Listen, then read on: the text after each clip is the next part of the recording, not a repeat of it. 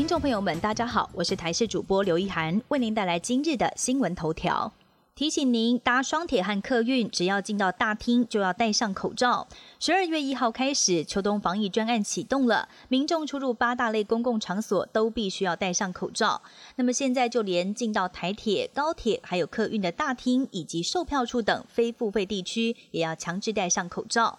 如果有饮食上的需求，必须在跟不特定对象保持社交距离，并且阻隔适当的前提之下，才可以拿下口罩，而且要在饮食完毕之后立刻重新佩戴。三大交通新制明天也要上路了，明天十二月一号开始，将会有三大交通新制度要上路。包括接送未满七岁儿童上下车，在黄线临时停车不再受限于三分钟的限制，而汽车装载货物脱落，罚款的上限则会翻倍，达到一万八千元。另外，交通违规案件的举发期也会从三个月缩短为两个月。台湾出现了首宗监狱囚犯确诊个案，法务部矫正署证实，桃园监狱内有一名新收犯人，昨天下午确诊感染了新冠肺炎。他是一名潜逃到菲律宾的周姓通缉犯，上个星期五搭飞机返台，被航警局解送到地检署归案之后，又再被送到桃园监狱服刑。昨天被验出确诊，随后转往桃园医院隔离治疗，不过期间已经服刑了两天。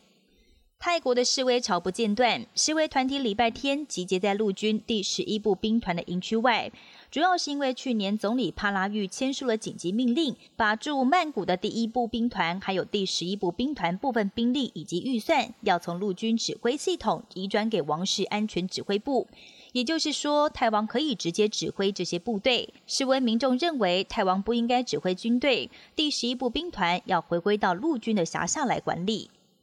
美国总统当选人拜登在感恩节假期期间发生了一点意外。当时在跟他领养的德国牧羊犬玩耍，却不小心滑倒，扭伤了右脚踝。隔天接受安排检查，确定右脚骨裂开，有轻微骨折，必须要穿上固定鞋几个星期。而在拜登家里有两只德国牧羊犬，一只的名字叫少校，另外一只叫做冠军，未来也都会一起入主白宫。而除了两只狗狗之外，拜登还可能会带着一只猫一起入住。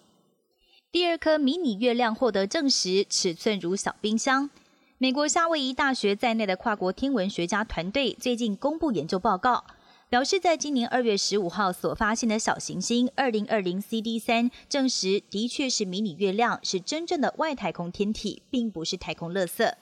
它的直径大约有一点九公尺到三点五公尺，已经绕行地球旋转长达二点七年。本节新闻由台视新闻制作。感谢您的收听，更多内容请锁定台视各界新闻与台视新闻 YouTube 频道。